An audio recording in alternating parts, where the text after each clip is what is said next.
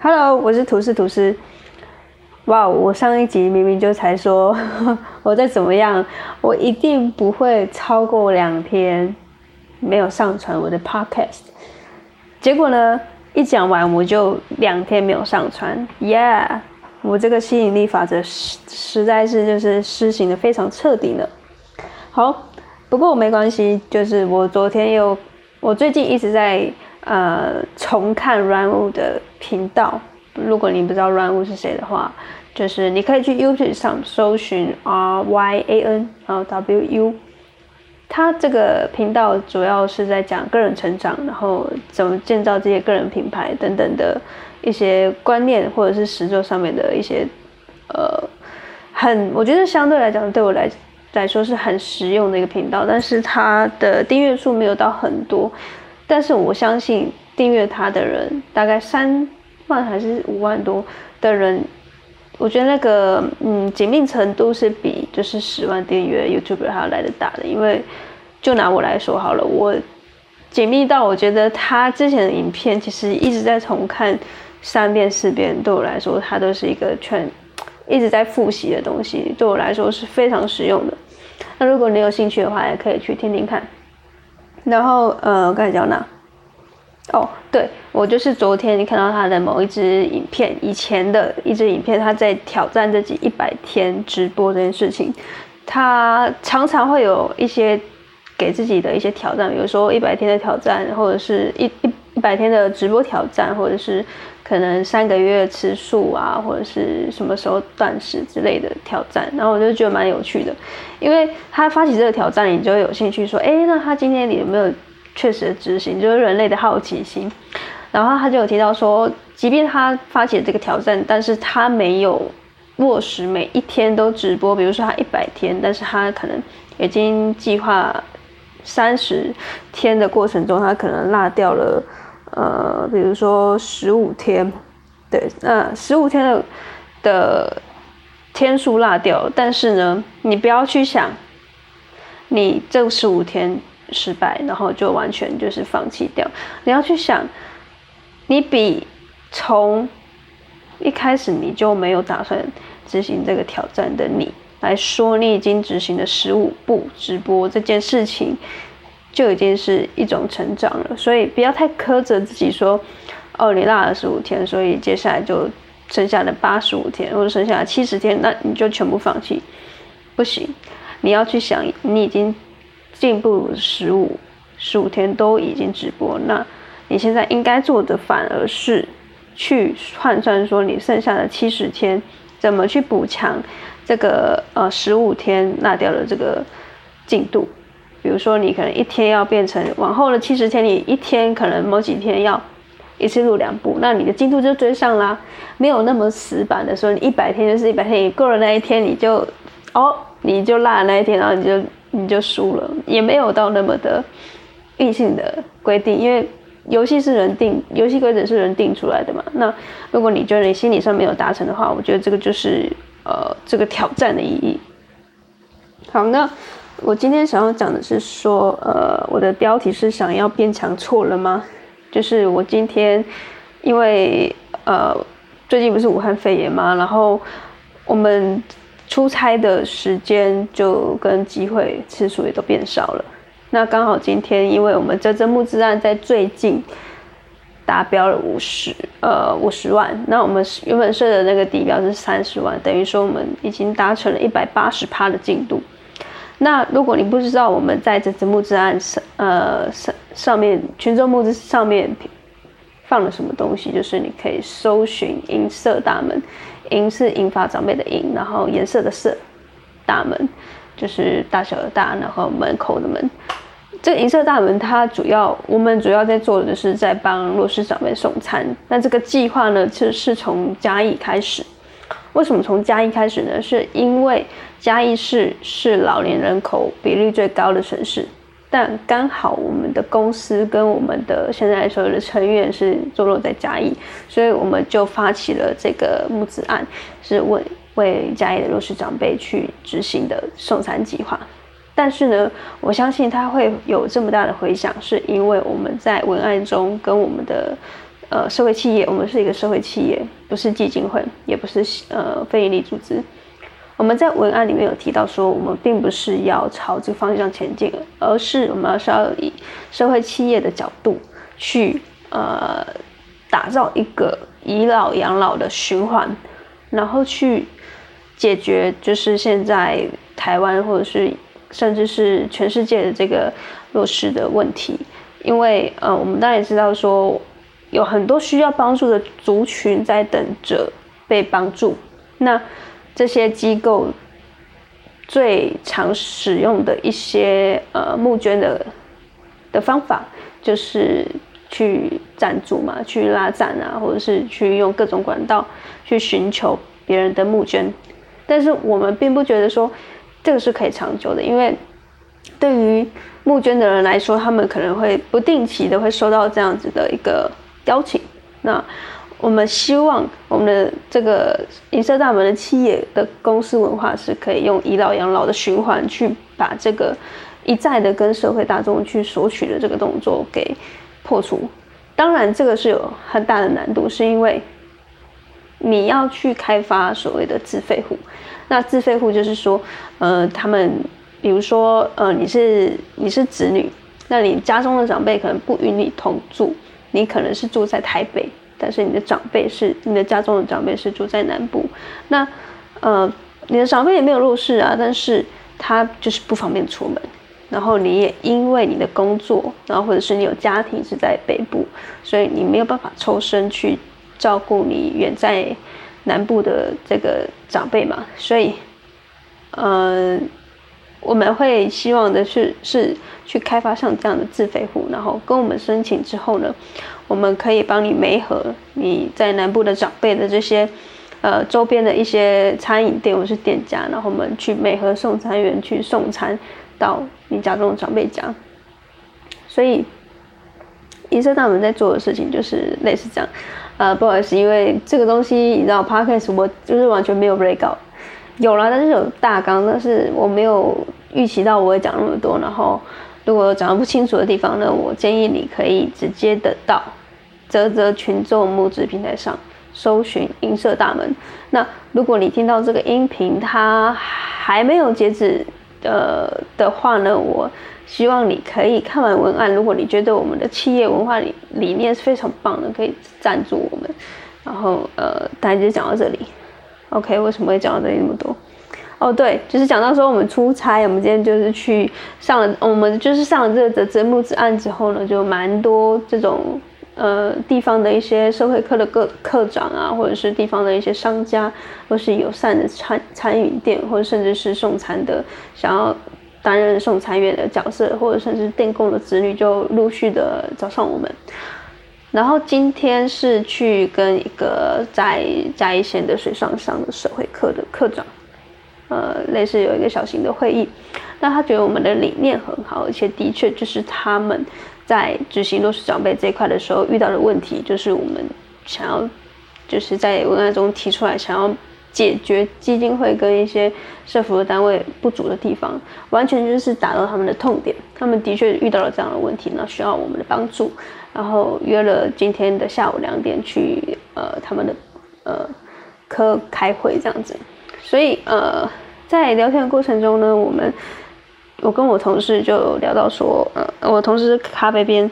啊，我是吐司边，然后呃，就聊到说，嗯，就是在，因为我们也是第一次，我是第一次创业啊，那他在以前可能就一些，他在大学的时候可能有一些小型的创业，他们也有在大学就已经有上过泽泽木自案的经验，但是我是完全是零，就是在我大学跟我研究所的期间，其实都是很。都是受非常传统的教育，然后我并没有，就是有其他商业的想法，就是觉得乖乖的读书，然后找一份好工作这样子。那在遇到他们之后呢，就是我就开始，我开启了我的创业的脑袋。那其实，在遇到他们之前的，呃，跟我距离我离职的这个期间呢，我其实就我花了大概半年的时间去，呃。研读非常多的关于财商的书，关于投资理财的书，那其实就有稍稍打开我这个不一样的视野。OK，如果你现在有听到垃圾车的声音的话，没错，就是现在已经是下午的六点，快要六点了。所以大家如果刚好要到垃圾的话呢，可以听 Podcast，然后边听边到，这就是 Podcast 的优点，你不用把眼睛就是 focus 在那荧幕上。OK，拉回来就是我讲到哪？啊，人果然不能分心啊！哦，可恶。OK，那总之就是我们在会议结束之后，我们就在车上，因为是咖啡边开车嘛，然后我们就在车上聊了一下。那这个聊天其实是有点暌违已久的聊天，就是因为我们武汉肺炎期间比较少见面聊天。然后他说我的声音好像已经很久没有开嗓了，没错，我就是一直在家里然后工作，很少有机会讲话。然后在过程中，我们就有聊到说我们对于一些。呃，关于成功的定义，关于关于到底呃，是不是我们现在创业是就是因为还太小，所以我们在找媒合的时候，在找合作的机会的时候，我们都是相较于屈居于下风的。那相我非常意外的是说，因为其实我是内向的人，所以相较于外向的人会比较没有自信，所以在合作的期间，我都会觉得是。银色大门以比较小的单位的形式去跟这些呃单位合作，所以我们讲话相对就一定会比较小声，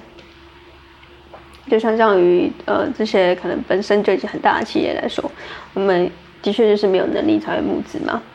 但是呢，咖啡边它的呃视野就比较不一样，呃，这个这个其实有待商榷，因为我自己也一直在。呃，很矛盾，然后很纠结，说这个观念到底正不正确？然后他是说，他并不觉得说，银色大门是以比较居居下风的这个角色去跟人家谈合作。他在他心里，银色大门很强，已经强到他觉得就是这个东西，它可以很跟现在比较大的企业，像社气流啊，或者是阿 Q Pass，或是等等比较大的大家耳熟能详的这些企业平起平坐。那我觉得非常的惊讶，因为我不晓得这是不是因为外向跟内向的差别，因为咖啡边它就是比较是外向的代表。那这个东西对于内向的人来说，它是有一点点不切实际的，就是讲难听一点，我会觉得好像有点在膨胀自己，把自己吹嘘的很厉害。因为当然你在这个当中，你会知道你自己的能力到哪里，但。呃，咖啡边并不是，他就会觉得说，他的确很你，我们银色大门就是够强悍到可以跟这些单位平起平坐，然后呃，为什么要觉得自己好像没什么，然后很小？OK，我不晓得大家有没有听懂我这一段讲下来的这些言呃谈言论，就是我会觉得某些时候我会对自己的产品或者是自己的成就是相较于是没有自信的。就即使我读到了研究所，然后也是一个很不错的大学毕业，然后咖啡边它是有地方的，他他没有读研究所，然后地方的大学毕业，然后甚至于还有延毕的状况，他都可以用呃，真的是用平起平坐，甚至是凌驾于我之上的这样子的概念去跟我讲话，那我就觉得一一部分会觉得很不服，一部分会觉得。是我真的观念错了吗？我不应该这么贬低我自己吗？不晓得大家有没有这样的经验？就是，呃，因为我不知道是星座或者血型，还是各种的人格特质使然，让我觉得，如果我的把握就是到十，把握就是到八分的话，我不会跟你承诺十超过八分的东西。那。我看咖啡边就会觉得说他的能力可能就只有八分，但他可以承诺别人二十分的东西，那我就会觉得这个东西这个风险太大，我可能如果没有呃达到的话呢，我就可能会被别人觉得没有信用，所以我宁可就是以保守估计，让每一次至少客户都会觉得哎八九分八九分 OK 这样子，但是这就是我跟他之间的差别。那又提到说，呃，因为我很喜欢听 podcast，然后，呃，在今天车上的时候，我就跟咖啡边说：“天呐，我听了那些 podcast，我就觉得，真的世界上有好多好多很强的人正在，呃，努力。他的强可能已经比你更强，然后他的努力又比你更努力，那你怎么有办法追上他们？然后，呃，我就觉得，就是因为有这些人正在 podcast 就是录制这些节目，让他们让他们的的一些理念或者是一些正在做的努力被我听到了，所以我觉得我很想要成为这样子的人，就是所谓的变得更强。那咖啡就会觉得说，他不觉得他应该变得更强，因为他已经足够强悍到他觉得他不需要听这些东西，反而他觉得他要把。听这些东西的时间，呃，投注在他这个事业上面，就是去想说要怎么让自己的事业变得更好。那我觉得也不无道理，因为我们的确不能摄取，一直摄取就是很多很大量的资讯，然后裹足不前，然后就好像你只只吃东西，然后没有拉这样子，当然你的消你就没有进行一个正常的一个消化跟排泄嘛。所以我觉得他的观念。对我来说也是一个蛮蛮新的一个冲击，我不晓得这是对或错，但是目前来讲，我还是会紧抓着我自己，就也不是说紧抓，就是说我会遵循我自己觉得舒服的角度，然后跟我觉得很不错的这个步调前进。因为 p 克 d 对于我来说，我会一直很常去听，是因为我需要被别人陪伴跟督促吧，就会觉得，哎，你看哦，他们这么强了，然后。都还是这么努力，那你，你呢？你的成就在哪？但是你现在却还在耍废的那种感觉。那我会有时候想偷懒的时候，就是会想要听这些东西去激励我。那每个人的个性跟每个人做事方法不一样，我就很像美股或是股票里面的 ETF，就是它都是稳稳的，它可以每年的报酬率大概是都坐落在十帕十五帕。它不会有大涨，也不会有大跌。但是咖啡边来说的话，它的股票可能就是那种大涨，可以飙到五二三十，然后它可可是相对它也可以跌到二三十。那如果是你们，你们会喜欢哪一种股票的方式？那我觉得这是一个蛮有趣的问题，因为之前我有跟另外一个 podcaster 在讨论，就是说内向跟外向的这个议题，就是。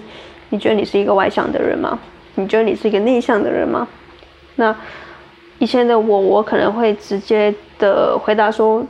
呃，我很内向，因为我真的内向到之前连想要问问题在课堂上举手发言都不敢，然后不敢到连老师都看不下去，然后我那时候就极度的内向，极度害羞。到了后来出社会，即便到了现在，我其实我还是觉得我骨子里是一个很内很内向、很内向、害羞的人。但是我觉得我练就了跟外界接触的技能，就是披着外向、皮的内向的小绵羊，就是我披着外向狼的皮，但是我骨子里是内向的羊，很害羞的羊。那为什么要这样子？因为其实这个社会啊，跟整个这个风气，对于内向者来说，其实相较于真的还是比较不友善的。他的不友善，并不是主动的去攻击你或者什么的，他是被动的让你觉得你是屈居于下风。举个例子来说好了，如果你是学生，你是大学生，然后有在呃在讨论一个同事的报告。那这个报告可能是五个人一组，那这时候就一定会有一些工作的分配，啊，有一些工作分配就可能像是收集资料、做简报，那有的人就可能就负责上台报告。那如果是你，你会选择哪一个？啊，大学的时候我绝对是先选 做简报，不然就是收集资料，就是比较是幕后的工作。因为我就是非常害羞，我觉得我。可能在私底下聊天的时候，我都不太敢这样子侃侃而谈，更何况是在台上受这么多人眼睛的注目看着你。那对我就会选择做简报。那外向的人呢，他就是会选择上台报告。然后他们很可恶的情境就是，他们的简报可能你已经做你的简报做十天，做一个礼拜的熬夜。好不容易赶工赶出来，那每边排版什么又到一个极致的完美。但是这些外向的人呢，他负责上台报告，他只要在上台前的三十分钟，他就说好，搞定，我已经知道我要怎么报告了。然后他上台，然后噼啪讲了一堆，哇，真的很精彩。然后老师就会说，哎，你们这组报告的很棒。他一定会夸奖的是你报告的人很厉害，你知道你你报告的言之有物，然后整个步骤啊什么什么的流程都很顺畅。他不会去称赞说，哇，这个简报做的真漂亮。这个排版，这个字体，哦，这个间距，这个页码，很少你会听到老师这样夸奖的吧？呃，就是以，所以我说，就是为什么这个社会跟这个肯定在这个场景搬到工作好了，一个团队一样，报告的人他永远是一个外显技能，他直接是可以被别人所看见的，你的努力是完全是彰显在外面的，但是你做简报做了，你可能熬夜熬夜个三十。一呃一个礼拜，呃，你在家挑灯夜战的时候，有谁可以看见？没有啊。所以人家说上台三分钟，上台一分钟，还上来三分钟，然后下台下十年功，就是这样子。所以为什么我们内向的人会想要披着一个外向的皮？就是因为我们想要让别人觉得说我们是外向的。即便演变到现在，我承认我自己有渐渐的。找到我的外向的那个皮的样子，然后我还想要更多，就是想要把自己变得更外向一点。所以，我并不是去鼓励你变得外向，而是如果你觉得你可以内向的很有力量，那也很棒。但是呢，残酷的就是，呃，很多工作它必须都是。呃，有一蛮多工作，蛮多就是所谓赚大钱、发大财的工作，都是要有一些外向的这些技能，就是你可能要去担担任业务的角色啊，或者是公关、媒体之类的。所以我会把自己调试到，就是即便我现在是在处于外向的，因为工作的关系，必须有点像是这个开关，这个社交的开关一打开，我就会启动我外向的模式。但是下班后回到家里，我就会用，呃，内向的方式去跟自己相处。我觉得你要判断你是内向还是外向，就是你取决于在什么状况之下，你觉得是是最舒服的状态，那也就是属于哪一种光谱的人。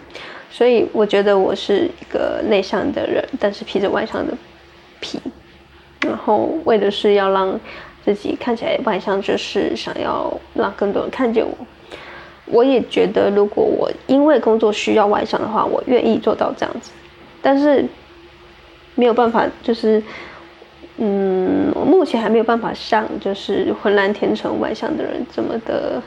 自然，就可能很容易被识破。所以这也是我我觉得我想要努力的方向。那不晓得现在正在听这段音频的你们，是不是觉得感同身受呢？那如果。你觉得你也想要试着朝往外就去外向的，发现自己是不是可以呃往这个方向前进的话，我建议你也可以追踪我后续的 podcast，因为我会慢慢的教你要怎么强迫练习、刻意练习，把自己变得外向。当然过程中是有一点点痛苦，但是如果你觉得这是你的目标的话，那么。不要错过我之后的 podcast 内容。那我今天就讲到这里，OK。哦，明天是四月一号嘞，二零二零年的第一季就这样过了。不晓得你们的新年新目标实行的如何呢？OK，讲到一个很不错的观点，我下一集说不定就可以来检视一下我在年初许下的新年新目标。那就这期就到这边啦，晚安，拜拜。